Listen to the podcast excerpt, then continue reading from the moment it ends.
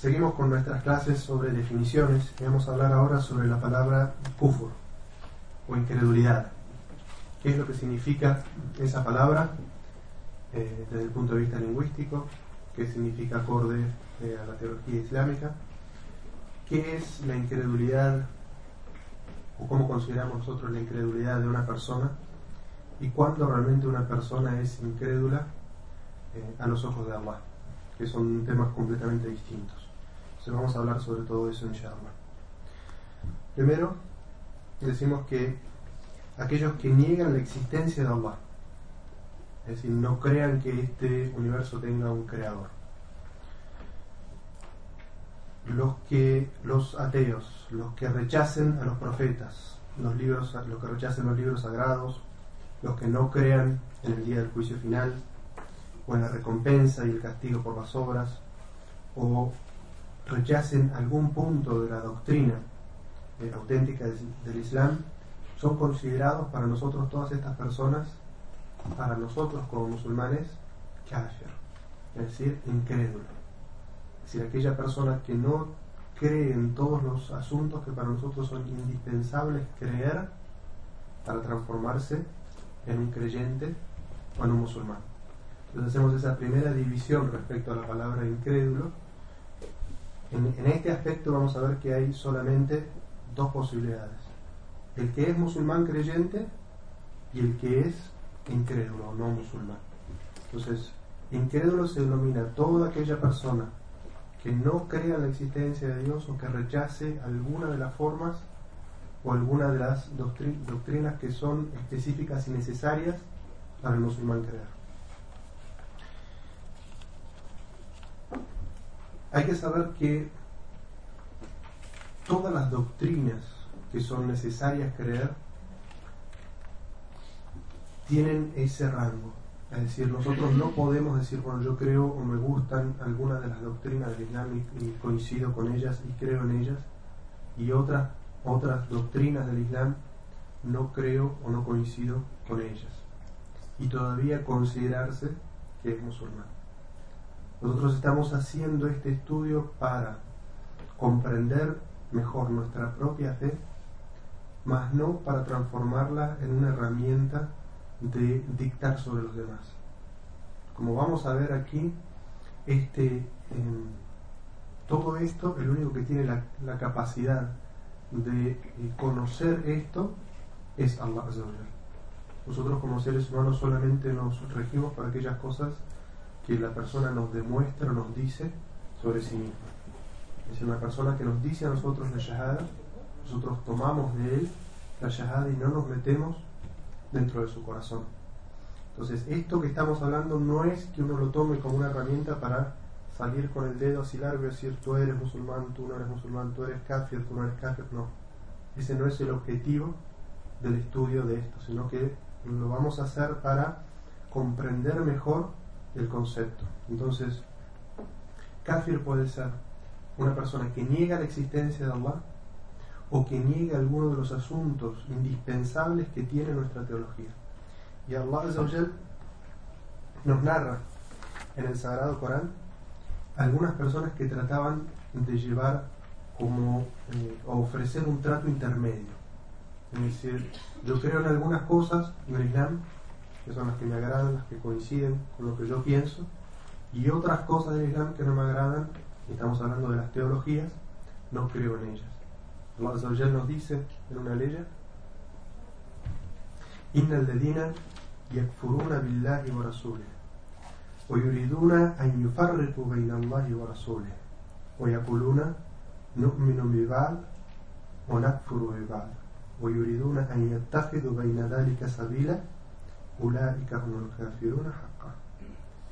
Por cierto que quienes no creen en Allah ni en sus mensajeros o pretenden hacer distinción entre la fe en Allah y sus mensajeros diciendo, creemos en algunos y en otros no, intentando tomar un camino intermedio, ellos son los verdaderos incrédulos.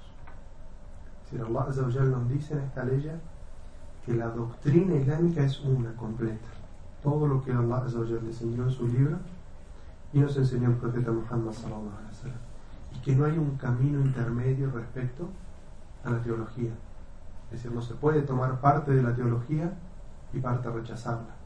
O como está diciendo aquí en esta ley, creo en algunos de los profetas y otros los rechazo. Creo en parte de lo que dijo, eh, de lo que dice el Islam y en otra parte la rechazo.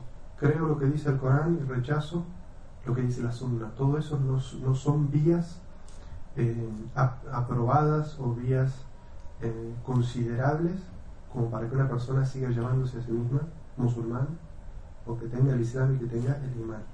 La persona que crea esto dentro de su corazón, que tenga alguna de estas creencias, ya sea la de negar la existencia del Creador o negar alguno de los asuntos de la teología que son indispensables creer, deviene incrédulo.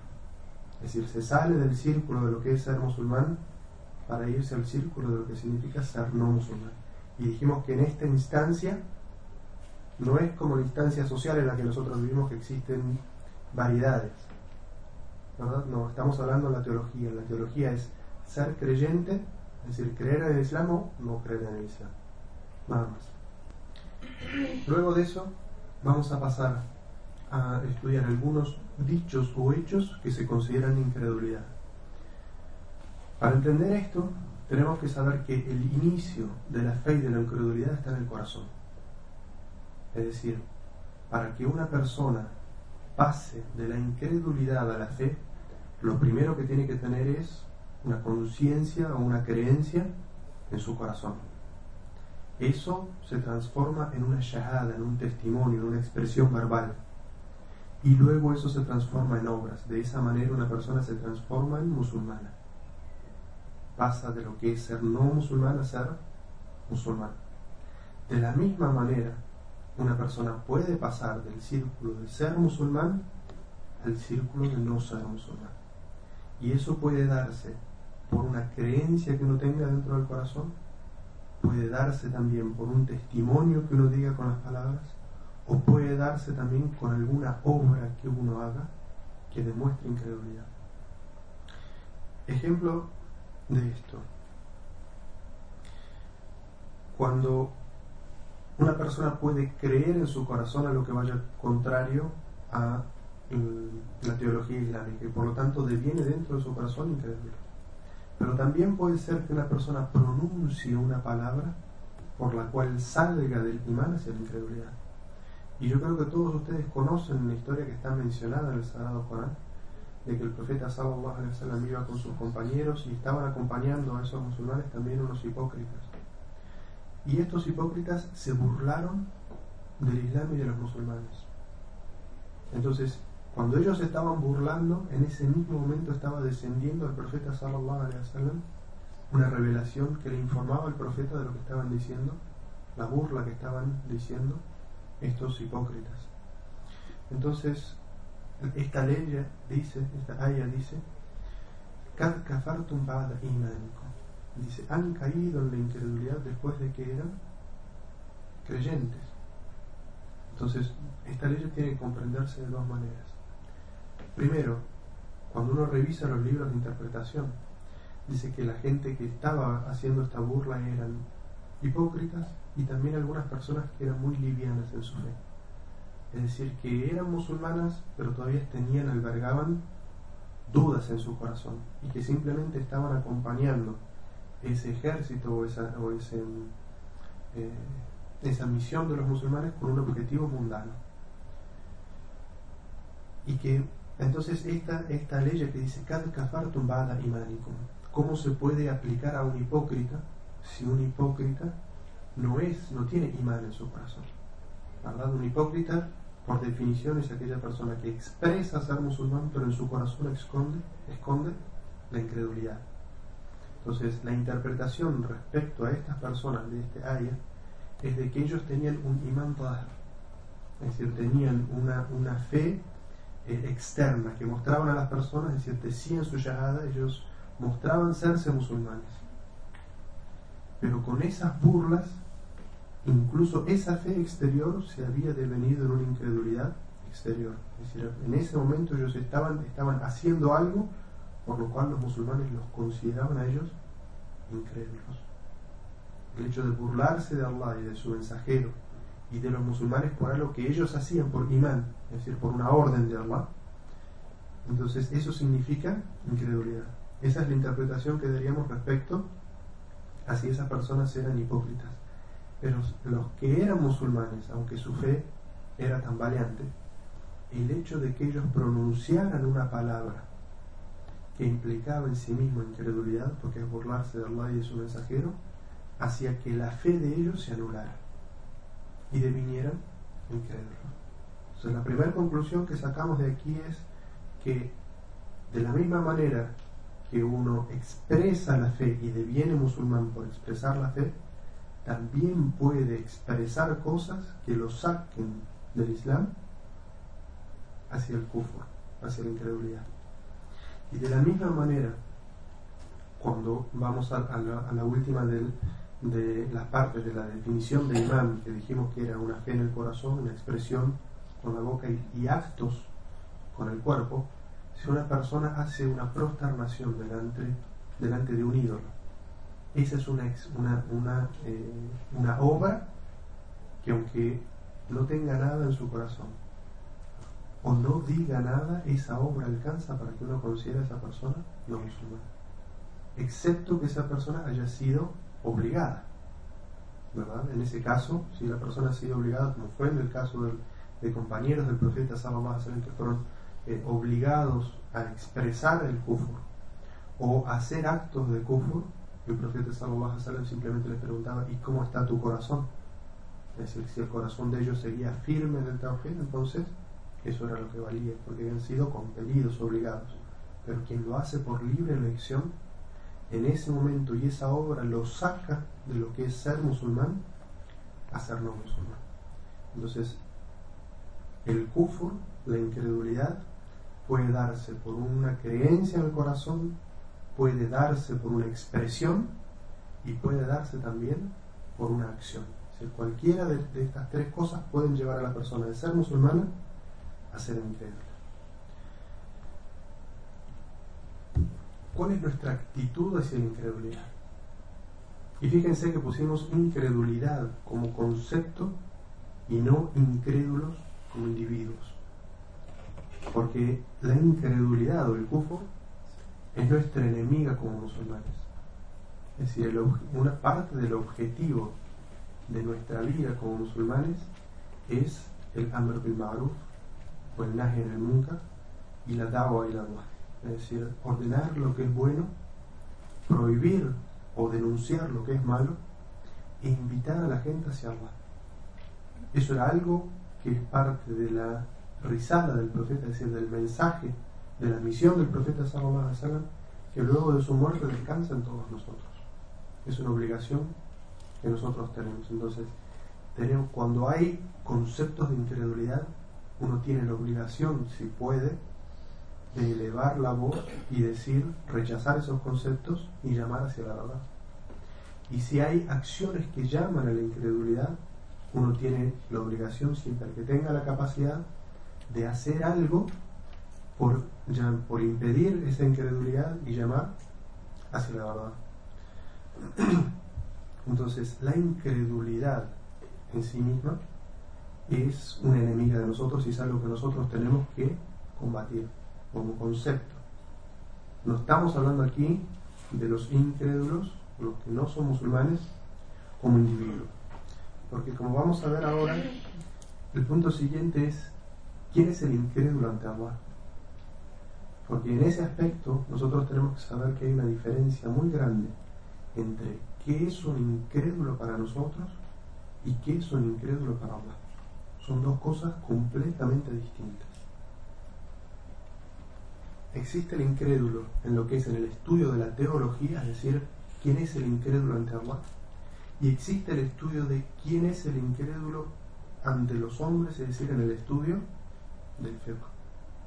Entonces es algo muy distinto para nosotros como musulmanes. ¿Quién es incrédulo? Es decir, no musulmán, es toda aquella persona que no se presenta hacia nosotros como musulmán. Cualquier persona que no nos dice la shahada y no nos saluda con el salam, para nosotros es un no musulmán. ¿Hasta dónde llega ese veredicto? Llega hasta el juicio de los hombres. es decir, todos los derechos y obligaciones que ese individuo tendría por ser musulmán no los tiene. Es decir, ¿le corresponde el zakat? No. ¿Tenemos que visitarlo si está enfermo? No. ¿Tenemos que hacerle los rituales fúnebres si muere?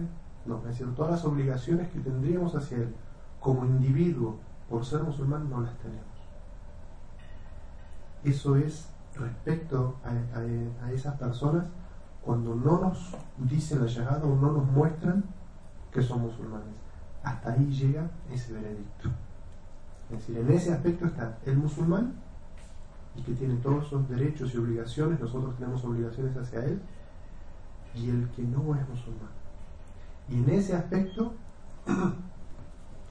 nosotros no nos metemos dentro del corazón de esas personas, porque una de las creencias fundamentales de Al-Sunnah wal Jama'ah es que nosotros no le garantizamos el paraíso a nadie, que se lo haya garantizado el profeta sallallahu alaihi wasallam por nombre o descripción, como tampoco le garantizamos a nadie el infierno, a menos que el profeta sallallahu alaihi wasallam se lo haya garantizado por nombre o por descripción.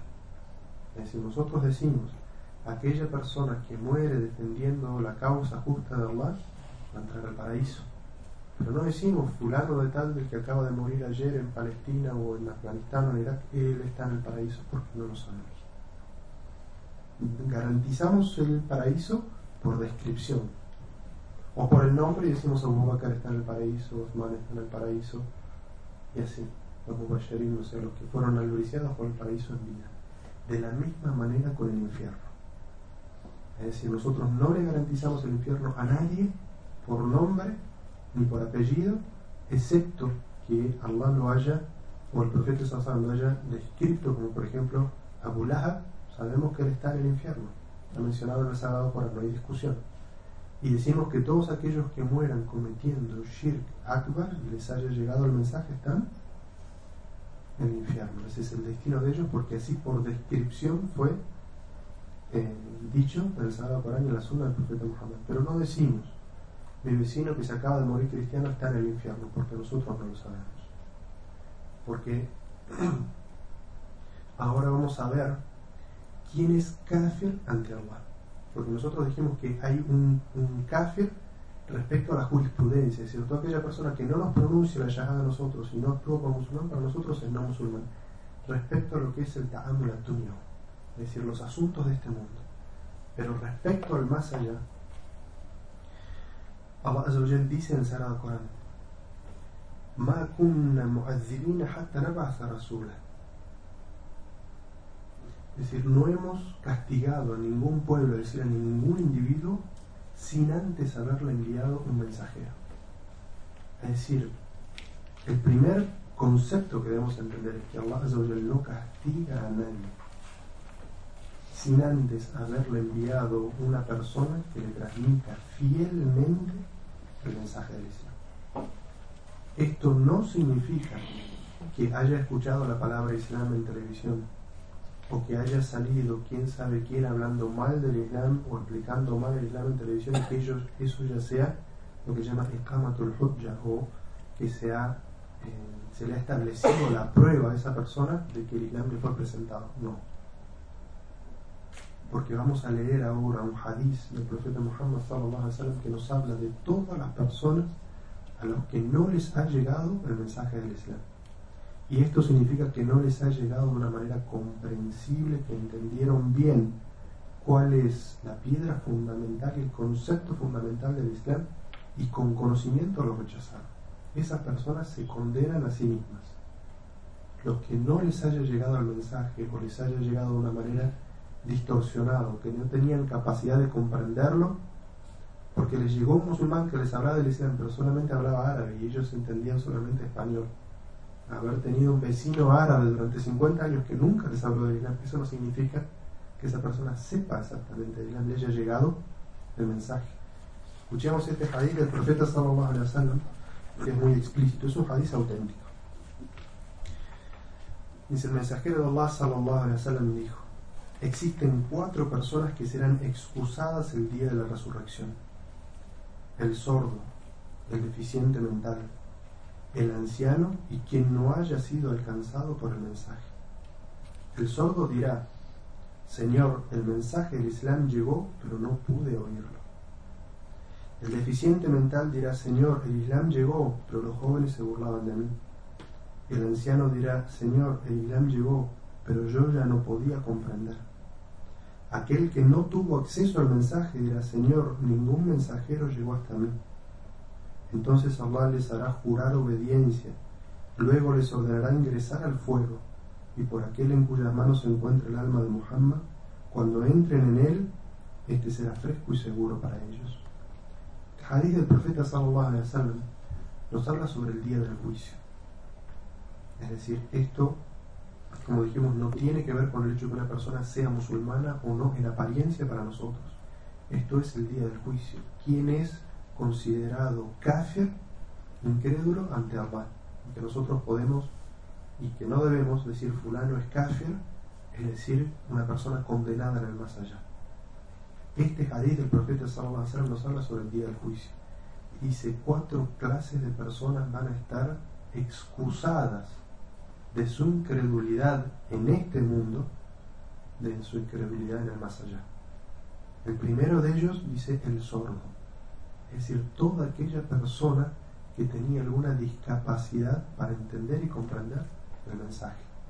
Es decir, hubo algo en su naturaleza o en la naturaleza de lo que le rodea que le impidió comprender el mensaje. Esa persona estará excusada, la primera. La segunda, es el deficiente mental. Aquella persona que no tenía la capacidad para comprender el mensaje del Islam. Que Allah lo creó de esa manera. Esa persona va a tener una excusa en el día del juicio. Luego el anciano y como Allah describe al anciano en el Sagrado Corán, o a la persona, dice, Allah los crea.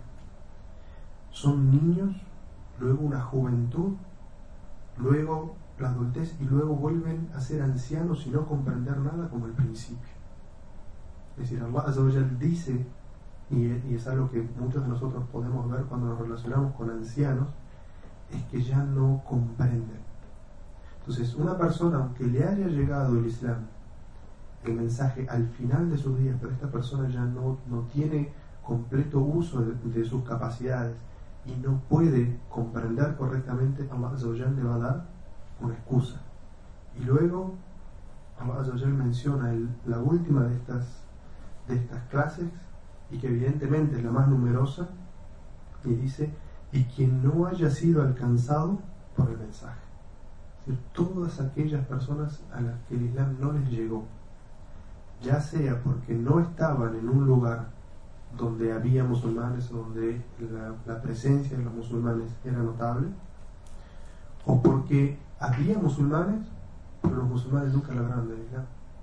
Quizás los musulmanes lo invitaron a comer y le hablaron de las costumbres de su pueblo, quizás no, como muchos musulmanes ha pasado en Occidente, esconden por vergüenza su religión o por miedo a ser discriminados y ser condenados, no hablan de su religión. Y esa es una situación especial entre nosotros y Allah, pero nada tiene que ver con esta persona a la que no le llega el mensaje. Allah Azzawajal, ¿qué nos dice de todas estas personas? Que Allah el día del juicio les va a dar una excusa por su incredulidad en este mundo y les los va a probar en el más allá. ¿La prueba cuál es? Es la prueba de la obediencia. Así como Allah nos pide a nosotros obediencia en este mundo, a pesar de que son cosas difíciles. Porque levantarse, hacer la oración es difícil. Ayunar es difícil. Pagar el zakat es difícil. Todas las cosas que uno tiene que hacer y dejar de hacer significan un esfuerzo, un sacrificio de la persona. De la misma manera, Allah le va a pedir una obediencia, le va a exigir una obediencia a esas personas en el más allá aquellas personas que respondan y Allah les va a pedir algo difícil, les va a decir que ingresen en el infierno. De la misma manera que el profeta sallallahu alaihi wasallam una vez dijo, va a llegar una época en la cual aquella persona abrazada, es decir, que aferrada a su religión, es como aquella persona que abraza una brasa, un pedazo de madera que se está quemando es decir, por lo difícil que es aferrarse a la religión. De la misma manera, y eso es difícil, De la misma manera Allah les va, les va a exigir obediencia y les va a pedir que ingresen al fuego. Dice, pero por Allah, aquellos que le obedezcan a Allah, es decir, por su propia iniciativa, obedezcan a Allah, cuando ingresen al fuego este será seguro y, fresco para ellos, como lo era para el profeta Abraham. Ellos van, obedeciendo a Allah, van a ingresar a lo que es difícil. Aquellos que le obedezcan a Allah serán salvos por su propia decisión y aquellos que rechacen obedecer a Allah van a ser condenados por su propia elección. Y por eso es que nosotros consideramos que Allah es completamente justo. Otra vez decimos, Allah es el ejemplo más grande. Pero si a nosotros nos juzgaran por una ley que nosotros no conocemos y que teóricamente violamos esa ley pero que no teníamos conocimiento de ella, no consideraríamos estamos siendo juzgados con justicia. De la misma manera, nosotros creemos que Allah es el Adr, Allah es el justo por todas las cosas. Entonces, ¿cómo podía juzgar y condenar a alguien por un mensaje que no recibió o no tenía la capacidad de comprender? Entonces, este es el kafir ante Allah. Aquella persona que rechaza el mensaje, aquella persona que descree de la existencia de Allah y en el más allá aquellos que desobedezcan la orden a la obediencia de Allah. Ese es el incrédulo. Y que es una diferencia este, notoria y que nosotros como musulmanes tenemos que saber para no caer en el error de muchas personas que eh, yo lo he escuchado mayormente de un grupo, yo no sé si hay aquí ese grupo en, Madrid, que es el Yamat el, el grupo de, la gente de la DAO, del Tablet, que ellos todo el tiempo dicen que solamente los musulmanes entran al paraíso y todo el resto de la humanidad entra al infierno. Y que la misión de ellos es ir y hacer DAO para salvar a la gente del infierno. Y si bien es cierto el concepto, lo que están diciendo es muy peligroso. Porque nosotros, nuestra teología, no creemos que toda persona que muera fuera del Islam exterior que nosotros conocemos vaya a ir necesariamente al infierno